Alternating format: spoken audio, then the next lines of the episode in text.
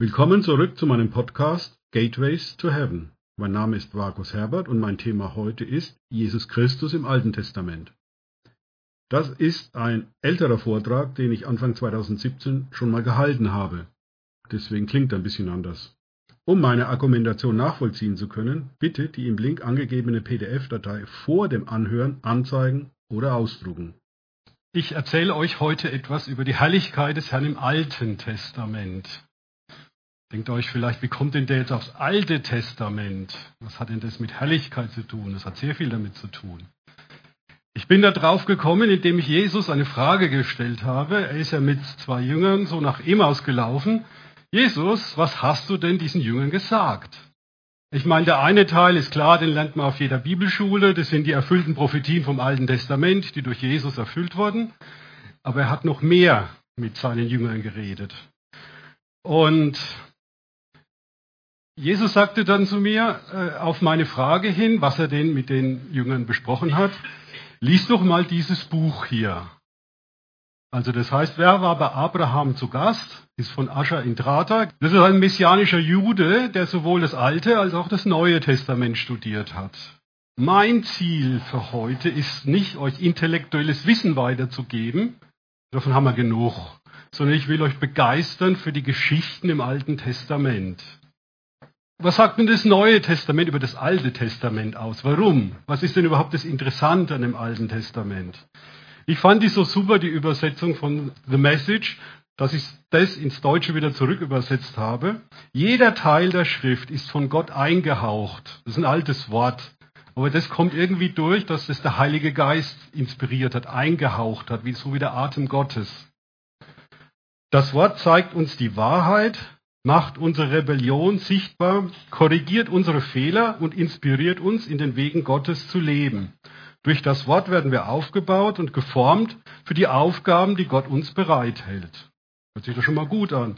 Und Römer 15.4 ist ja noch besser. Auch wenn es schon vor langer Zeit in der Heiligen Schrift geschrieben wurde, kannst du dir sicher sein, dass es für uns, dass es für dich geschrieben wurde. Diese Geschichten sind für dich, für mich, für dich, für uns alle geschrieben. Die Hebräer waren Geschichtenerzähler. Wer hat denn angefangen, die Bibel zu schreiben? Was meint ihr denn? Ja, Mose. Er war ausgebildet am ägyptischen Königshof, konnte natürlich schreiben, das war so gang und gäbe damals. Und er hatte die Ausbildung dazu und er hat diese Geschichten, die vor ihm waren, ich meine, der war ja nicht bei, im Anfang schuf Gott Himmel und Erde dabei, offensichtlich.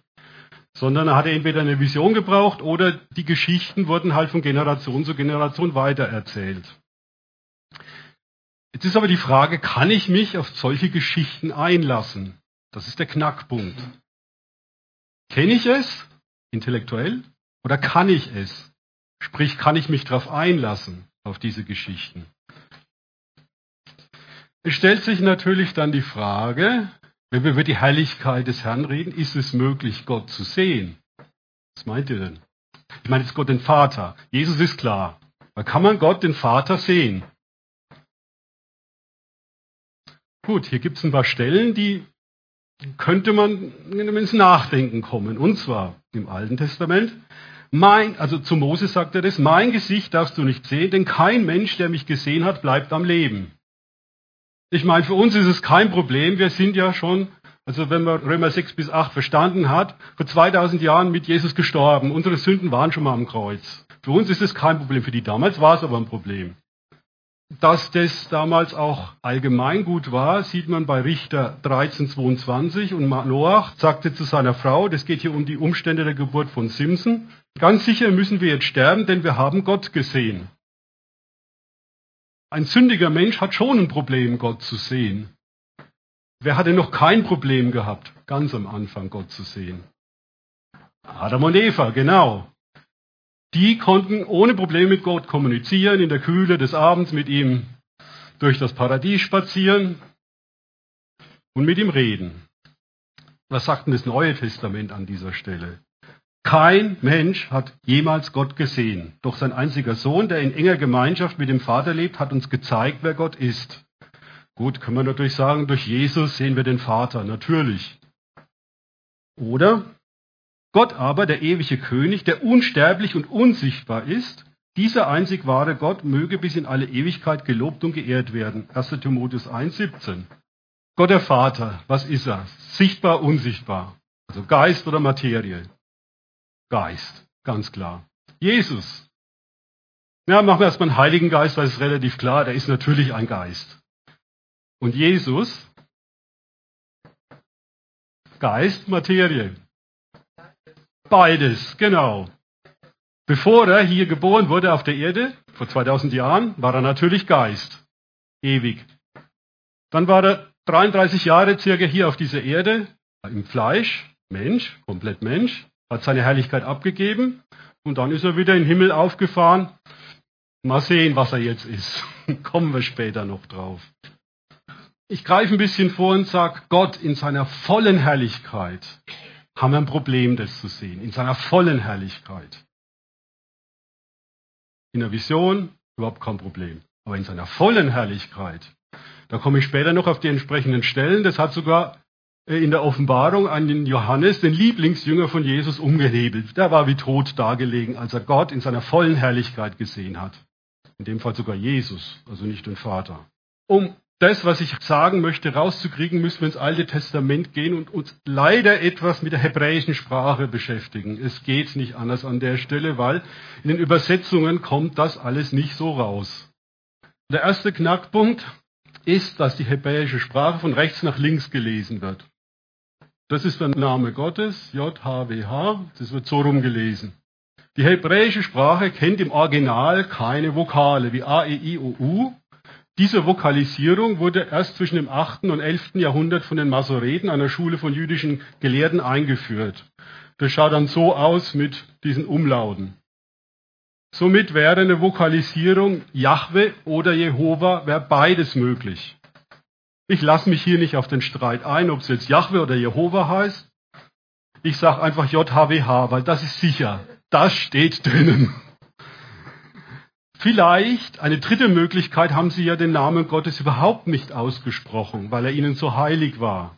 Kenne das von orthodoxen Juden, die sprechen den Namen Gottes, diesen hier, JHWH, den sprechen sie gar nicht aus. Die sagen dann Adonai, Herr. Kommen wir zu der Frage, zu der Geschichte, wer war denn bei Abraham zu Gast? Wer war denn zu Gast? Wer, war denn, wer hat denn mit ihm gegessen? 1. Mose 12, 7. Und JHWH erschien dem Abraham. Damals hieß er noch Abraham, war noch nicht umbenannt. Hier der Name Gottes. Und hier habe ich erschien. Das ist dasselbe Wortstamm wie sehen. Erscheinen kommt von sehen. Das heißt, Abraham hat JHWH, Gott, gesehen. Und das Wort JHWH kam zu Abraham in einer Vision. 1. Mose 15.1. Wieder hier der Name Gottes. Das ist eine interessante Stelle. Das Wort JHWH kam zu Abraham. Wer ist denn das Wort? Das wissen wir natürlich. Jesus, genau. Wer war bei Abraham zu Gast? Jeshua, Jesus, klar. 1. Mose 17,1 und JHWH erschien dem Abraham. Wieder erscheint sehen, er hat ihn gesehen. Dann erschien ihm JHWH bei den Eichenbäumen zu Mamre. In den obigen Versen finden wir überall das Wort erschien. Das ist die hebräisch, die Passivform des Verbens sehen. Das heißt, Abraham hat hier ganz klar etwas gesehen. Man könnte auch übersetzen, Jesus, Gott, wurde von Abraham gesehen. Da ich selber, das ist so der Hinweis, kein Hebräisch kann, habe ich eine Interlinearübersetzung an dieser Stelle genommen. Internet macht's möglich. Diese wirklich atemberaubende Tatsache ist, dass JHWH, Gott, in Menschengestalt dem Abraham erschienen ist. Der ist mit ihm und bespricht wichtige Themen. Sarah soll demnächst mal schwanger werden, obwohl das biologisch eigentlich überhaupt nicht mehr möglich ist. Das Schicksal von Sodom und Gomorra bespricht er mit Abraham. Ich lese mal die ganze Stelle vor und JHWH erschien dem Abraham natürlich bei den Terebinen von Mamre, als er bei der Hitze des Tages am Eingang des Zeltes saß. Abraham saß hier und hat hier drei Männer gesehen. Und er hob seine Augen und sah, und siehe, drei Männer standen vor ihm, Sobald er sie sah, lief er vom Eingang des Zeltes entgegen und verneigte sich zur Erde. Das ist 1. Mose 18, 1 bis 2. Das Verneigen ist vom hebräischen Wortstamm das gleiche wie Anbeten.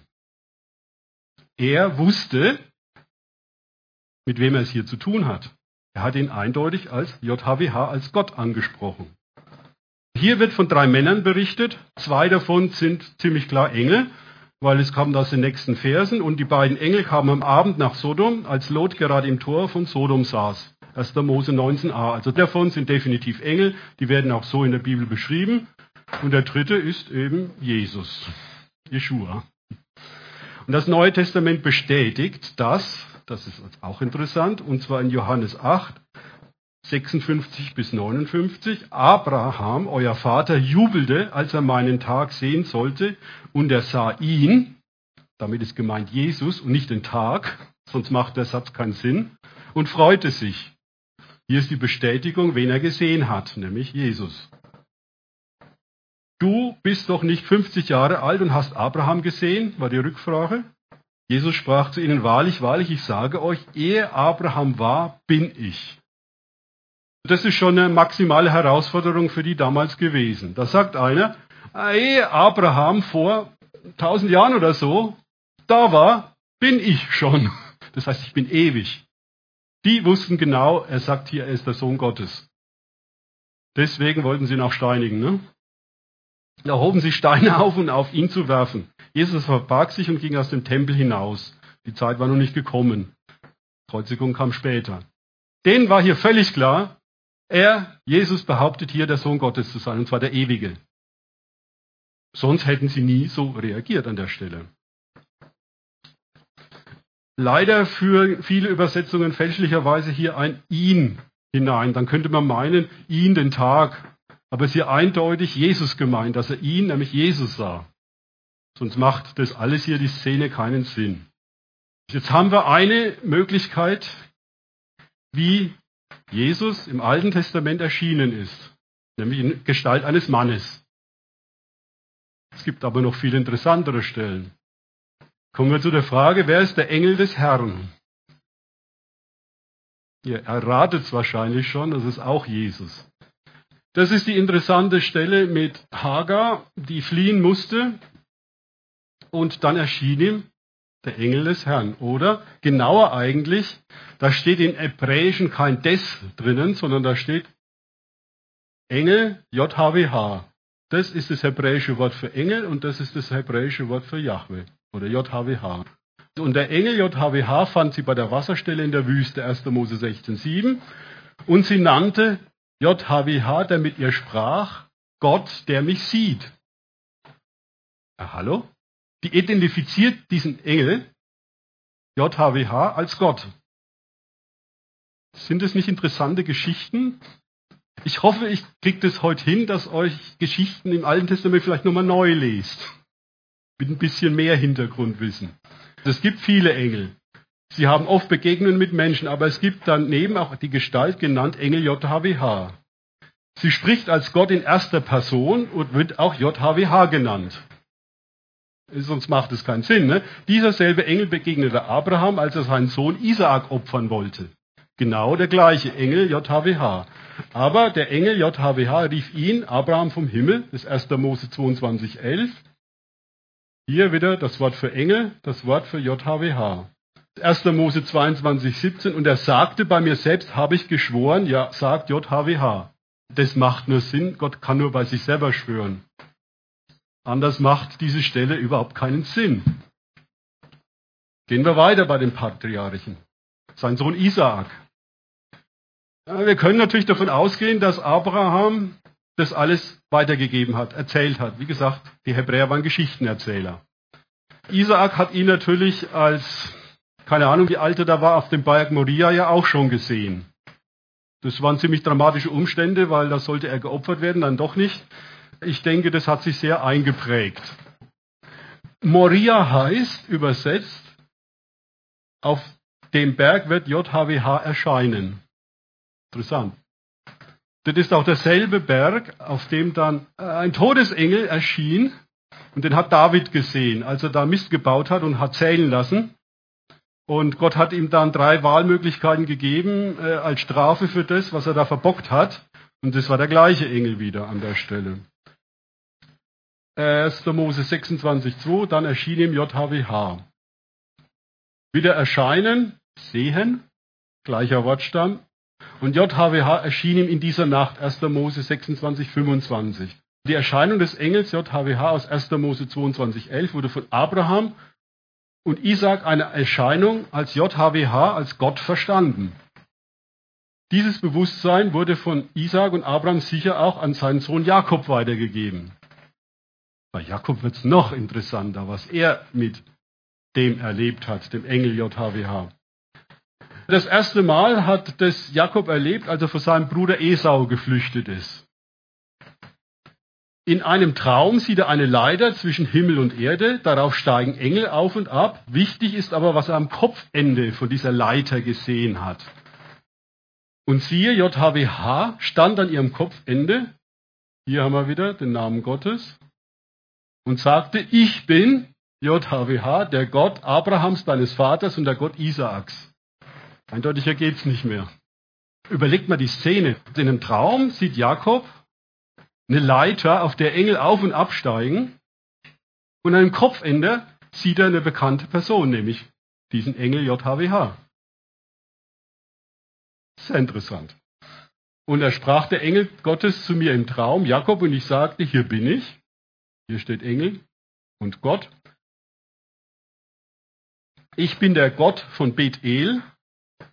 Also später, ne?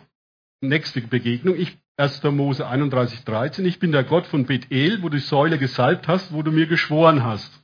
Hier greift Gott das auf, was Jakob im Anschluss an den Traum gemacht hat. Er hat nämlich erkannt, oh, hier muss irgendwie Gott gegenwärtig sein. Also bauen wir mal so einen Altar, so einen Stein und salben den. Das war halt die Reaktion von ihm damals, auf eine Erscheinung Gottes zu reagieren. Ja, völlig verständlich im Alten Testament. Und Gott greift es auf und sagt, ich, ich genau, bin der, der ihm damals in Bethel entschieden ist. Und sagt auch noch, da hast du auch dann diesen Stein gesalbt. Versteht ihr diese schockierende Aussage? Hier behauptet ein Engel, als Jakob vor seinem Bruder Esau flüchtete, in einem Traum sieht er die Leiter zwischen Himmel und Erde. Diese schockierende Aussage, es behauptet ein Engel, er wäre Gott. Der Engel JHWH erscheint Jakob als ein Botschafter, Gesandter. Und dann sagt dieser Engel, ich bin Gott, ich bin der Gott Abrahams und Isaaks, ich bin also der, den du in deiner ersten Vision gesehen hast. Diese Gestalt, dieser Gott, Mensch, Engel, ist derselbe, den Abraham, Isaak und Jakob ihren Gott nannten. Was in der Bibel geschrieben steht, beschreibt, was sie von Gott wussten, an was sie glaubten und was sie erfuhren. Genau das ist in der Bibel aufgeschrieben, diese Geschichten, die sie mit Gott erlebt haben. Die dritte Erscheinung, die Jakob sah, fordert seinen Glauben noch mehr heraus. Hier ringt ein ominöser Mann mit Jakob, verletzt und segnet ihn. Äh, Hammer. Überleg mal, Gott steht im Neuen Testament, ein Hauch seines Mundes vernichtet da Satan. Und da ringt er mit Jakob. Ich meine, ähm, wer ist da wohl stärker? Der hätte ihn mit einem umblasen können und der hätte sich in seine atomare Bestandteile zerlegt. Aber nein, er ringt mit ihm. Jakob wusste genau, mit wem er es da zu tun hatte, weil sonst hätte er nämlich irgendwann aufgegeben. Aber er hat ganz genau gewusst, mit wem er da ringt und hat deswegen nicht aufgegeben und sagt, ich lass dich nicht los, bis du mich segnest. Ihm war das viel wichtiger, dieser Segen von Gott, als alles andere. Das fordert natürlich uns auch heraus, wo liegen unsere Prioritäten. Komme ich noch ohne die Herrlichkeit Gottes aus? Wie wichtig ist sie mir? Das ist die Frage. Hier haben wir wieder, ist er als Mann dargestellt. Diesmal war es offensichtlich kein Traum. Offensichtlich, weil im Traum hätte er wohl kaum eine Verletzung davon getragen und wäre gehumpelt.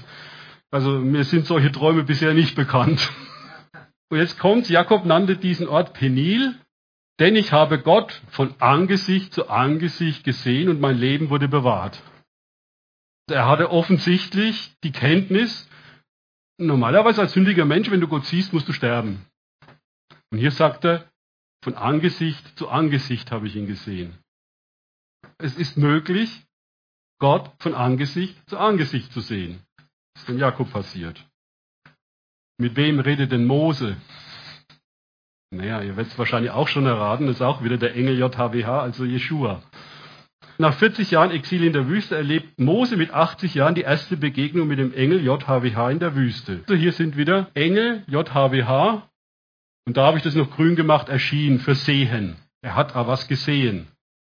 Was ist, hat er ja nicht den Dortbusch gesehen, der brennt und doch nicht verbrennt. Mose erlebt hier nicht die Begegnung mit einem brennenden Busch.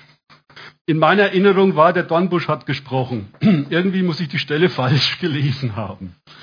Da steht drinnen, dass der Engel JHWH aus diesem Dornbusch zu Mose gesprochen hat.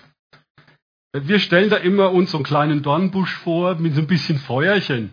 Ja, aber jetzt überleg doch mal, wenn der Engel JHWH da drinnen steht, also ich meine, der muss ja mindestens 1,80 oder so groß gewesen sein. Und dann so ein kleines Feuerchen? Nee, kann ich mir nicht vorstellen. Wirklich nicht. Das muss schon ziemlich gewaltig was gewesen sein. Und ich nehme an, Mose war schon so ein paar hundert Meter entfernt und ist dann aufmerksam geworden und ist da hingegangen. Und dann sagte Gott, jetzt zieh mal deine Schuhe aus, hier ist heiliger Boden. Leicht zu übersehen ist auch hier wieder die Wertung, erschien ihm. Gleicher Wortstamm wie sehen. Konnte ihn sehen. Wenden wir uns der Überquerung des Roten Meeres zu. Jetzt wird es noch interessanter. Hier erscheint der Engel in Feuer und in Herrlichkeit, nämlich in der Feuer- und Wolkensäule. Das sind im Hebräischen zwei verschiedene Dinge. Die Feuer- und Wolkensäule ist nicht identisch mit dem Engel JHWH. Da stehen wunderschöne Sachen drin. Und JHWH ging des Tages in einer Wolkensäule vor ihnen her. Klammer auf, in der Nacht als Feuersäule. Weil in der Nacht kannst du eine Wolkensäule nicht sehen, da ist dunkel, ohne Beleuchtung, das geht nicht. Gott ging ins Tages in einer Wolkensäule vor ihnen her. Was war das nun? JHWH oder der Engel JHWH? Ein paar Verse später aufgeklärt.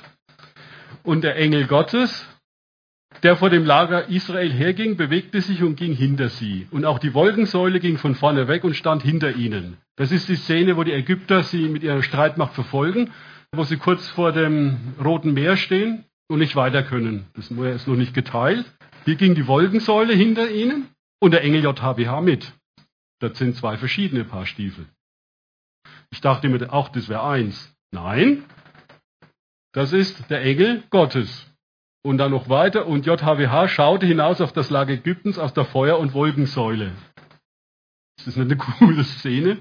Da schaut der Engel JHWH, da aus der Wolken- und Feuersäule. Was machen die denn da unten? Haben die noch nichts gelernt?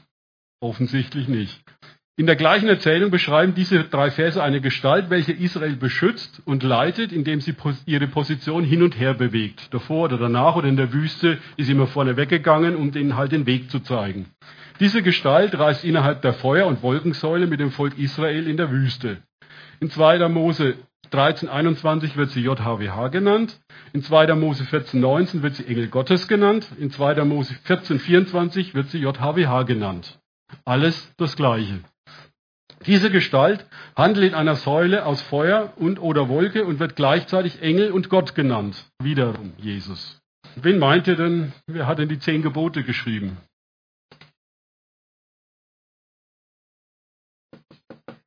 Gleiche Person. Engel, JHWH. Hier ist aber noch eine interessantere Stelle, über die, die muss ich irgendwie die ganze Zeit überlesen haben. 2. Mose 24, 9 bis 11. Da steht. Und Mose, das ist ja noch klar, Aaron vielleicht auch noch. Nadab und Avihu und 70 Älteste Israel stiegen hinauf auf den Berg Gottes. Und sie sahen den Gott Israels und unter seinen Füßen war wie eine Fläche gearbeitet von Saphir und sie war wie der Himmel in ihrer Klarheit. Und an die Edlen des Volkes Israels legte er nicht Hand. Zu Deutsch hat sie nicht umgebracht. So sahen sie Gott und sie aßen und tranken. Lasst dir doch mal diese Szene auf der Zunge zergehen. Hier ist nicht nur Mose, den haben sie immer vorgeschickt. Uns ist das zu heftig, äh, da mit dem rauchenden Berg und so. Geh du mal hin. Nein. Hier hat er 70 Älteste, insgesamt, insgesamt waren es 74 Personen hier. Die sind auf dem Berg und haben mit Gott gegessen. Hammer. Das erinnert uns irgendwie, ja, so die Fläche gearbeitet von Saphir, das erinnert sehr stark an Offenbarung. Da sieht Johannes ähnliche Visionen. Das heißt, sie sind irgendwo zwischen Himmel und Erde. Und sie haben Gott gesehen und auch noch gegessen. Und JHWH sprach von Mose von Angesicht zu Angesicht, so wo ein Mann mit seinem Freund spricht. Eine Stelle, nächste Stelle. Da sagt jetzt Mose, wenn ich Gunst in deinen Augen gefunden habe, zeige mir deine Wege und ich werde dich erkennen. Mose war es wichtig, Gott zu erkennen. Dann sagt Gott, mein Angesicht wird mit dir gehen und ich werde dir Ruhe geben. Gott sagt ihm das zu. Du wirst mein Angesicht sehen.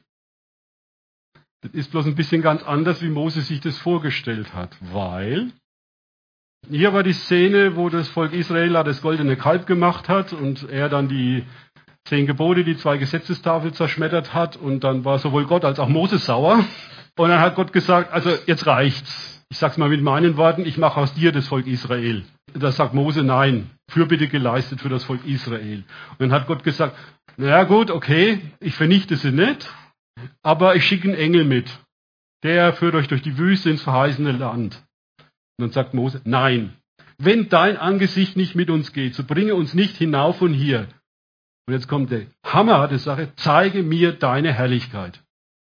Mose war nicht mit dem zufrieden, dass sein Engel mitgeht. Wolken und Feuersäule hat ihm auch nicht gelangt, sondern er wollte die Herrlichkeit Gottes sehen. Unter allen Umständen klären wir das auf, weil Gott sagt ja 2. Mose 33, 20, du kannst mein Angesicht nicht sehen, denn kein Mensch kann mich sehen und leben. Das war hier offensichtlich das Angesicht, die volle Herrlichkeit Gottes gemeint. Die hätte Mose nicht sehen können zu dieser Zeit. Nun schafft der Engel JHWH, also Jesus Klarheit für Mose. Du kannst mit mir wie mit einem Freund sprechen. Wenn ich meine Herrlichkeit ablege. Oder du kannst mit mir von Angesicht zu Angesicht aus nächster Nähe sprechen, wenn ich meine Herrlichkeit trage. Doch in diesem Fall wird meine Herrlichkeit entweder von einer Wolke bedeckt sein, Wolkensäule, oder du kannst mich von hinten sehen. Also von vorne ging nicht. In der vollen Herrlichkeit, ohne irgendwas dazwischen, ging nicht. Weil niemand mein Angesicht in all seiner Herrlichkeit sehen kann. Das bringt dich um. Er war ja nicht wiedergeboren. Er war ja noch nicht gekreuzigt, gestorben und begraben mit Jesus. Ging ja noch nicht. Weil Jesus war ja zu dem Zeitpunkt noch nicht da. Fassen wir zusammen. Es gab für die Patriarchen bzw. Mose, Josua im Alten Testament nur zwei Möglichkeiten, den Engel JHWH zu sehen. Entweder er legte die Herrlichkeit ab, so wie bei Abraham, der mit den zwei Engeln gekommen ist. Und er erschien als Mensch oder seine Herrlichkeit von, war von einer Wolke bedeckt, weit weg, oder er erlaubte Mose, ihn von hinten zu sehen. Ich nehme an, diese Szene mit den 74 Personen, den 70, 70 Ältesten, da war die Herrlichkeit Gottes weit weg. Deswegen hat es sie nicht umgebracht zu diesem Zeitpunkt.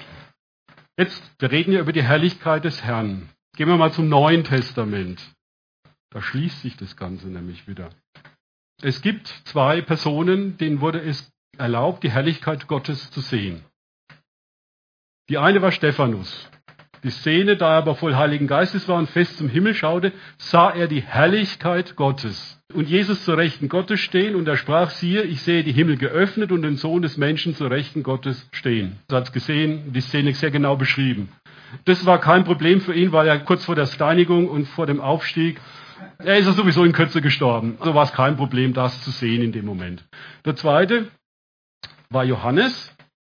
Diese Offenbarung wurde ihm in der Verbannung auf der Insel Patmos zuteil. Er sieht Jesus mit einem Angesicht, das leuchtet wie die Sonne. Seine Augen sind wie Feuerflammen und seine Stimme wie viele Wasser. Offenbarung 1, 12 bis 16. Johannes sah das verherrlichte Angesicht des Engels JHWA und starb dabei fast. Hier seine eigene Beschreibung. Und als ich ihn in dieser Form sah, fiel ich zu seinen Füßen wie tot. Und er legte seine Rechte auf mich und sprach, fürchte dich nicht, ich bin der Erste und der Letzte, also Jesus. Johannes war zu Lebzeiten Jesus sein Lieblingsjünger. Wenn einer ihn kannte, dann wohl er. Wir würden heute sagen, sein bester Freund. Er war erfüllt mit Heiligen Geist und hatte schon ein Evangelium und drei Briefe inspiriert vom Heiligen Geist geschrieben. Und das sind heute wichtige Bestandteile vom Neuen Testament. Stimmt er mir sicherlich zu. Und er hat ihn auf dem Berg der Verklärung gesehen. Aber da war es offensichtlich noch nicht die komplette Herrlichkeit. Geschichte auf dem Berg der Verklärung. die spielte sich circa 1400 Jahre nach der Geschichte auf dem Berg Sinai ab.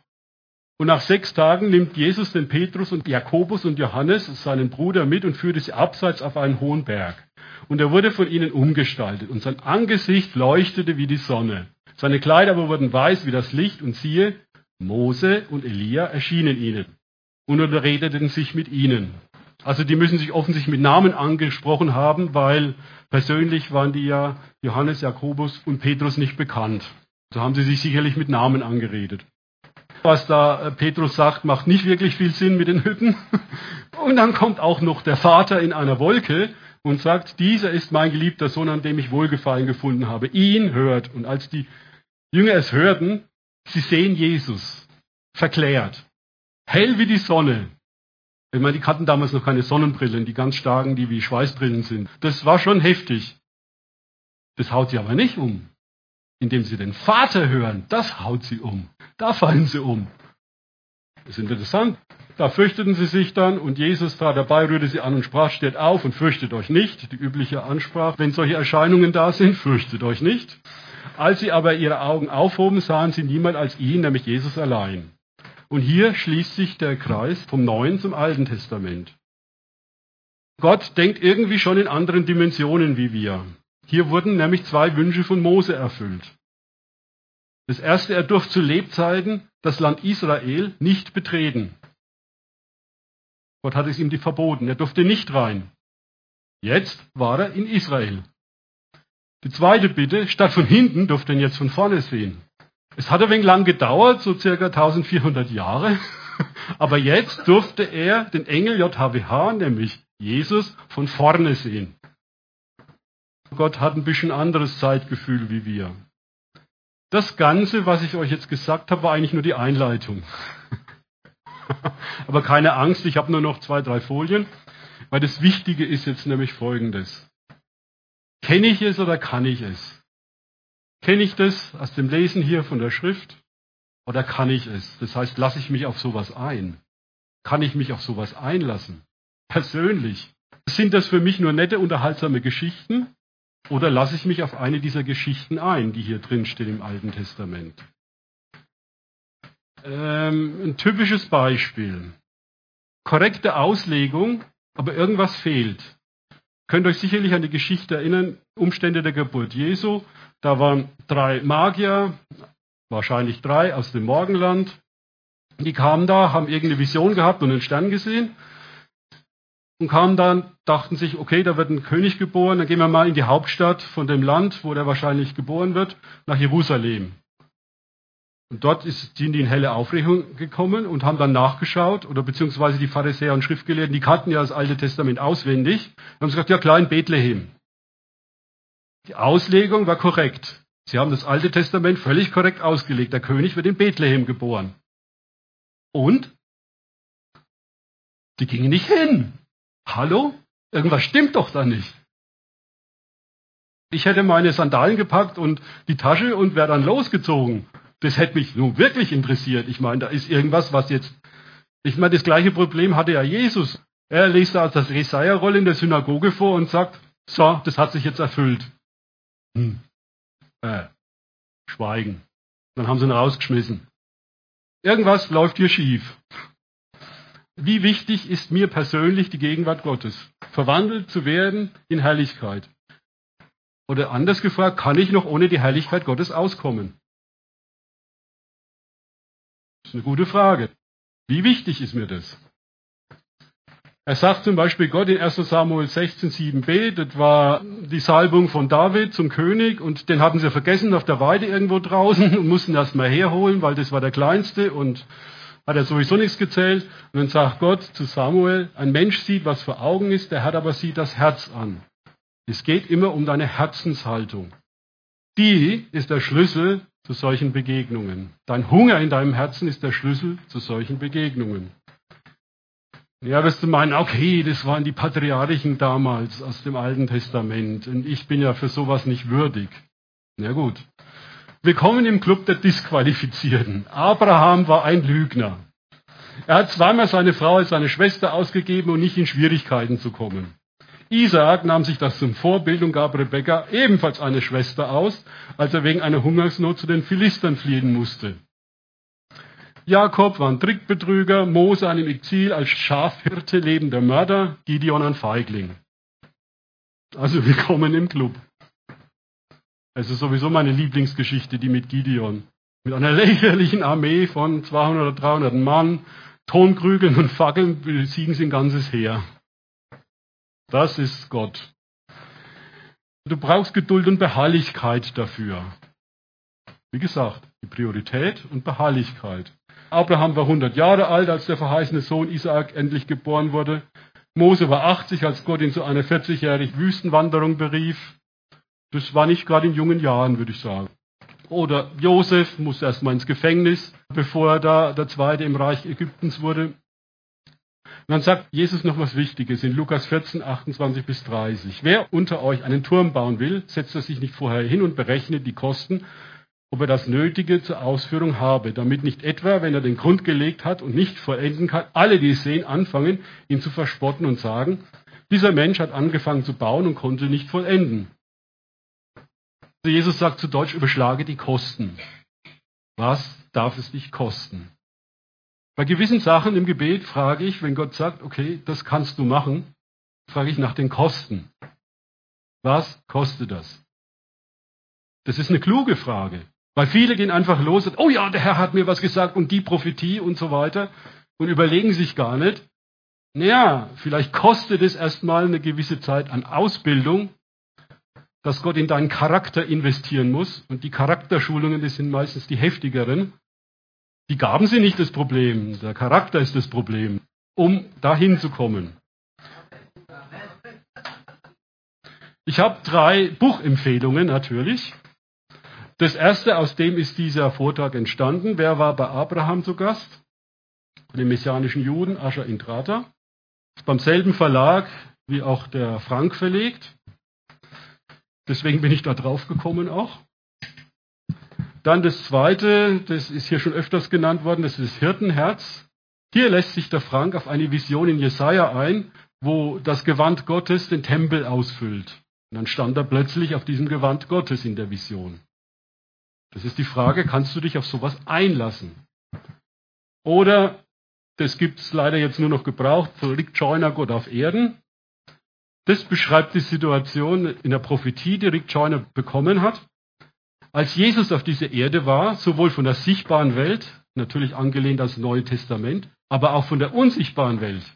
Und das ist der eigentliche interessante Teil davon. Wie das nämlich auf der Sicht der Engel war, die ihn begleitet haben. Hochinteressant. Am Schluss habe ich da noch, das, wenn die Aufnahme geklappt hat, dann tun wir das natürlich auf der Webseite veröffentlichen, zusammen mit, den, mit dieser Präsentation. Dann kann man das Ganze nochmal selber nachschauen. Hier sind dann, wo ich das her habe, die Interlinearübersetzung oder die anderen Übersetzungen. Und dann gibt es hier noch eine Referenzliste der göttlichen Erscheinungen in den hebräischen Schriften. Das sind viele Geschichten. Da alles ist Gott erschienen im Alten Testament. Soweit der Vortrag von 2017. Danke fürs Zuhören. Denkt bitte immer daran. Kenne ich es oder kann ich es im Sinne von erlebe ich es? Erst sich auf Gott und Begegnungen mit ihm einlassen, bringt Leben. Gott segne euch und wir hören uns wieder.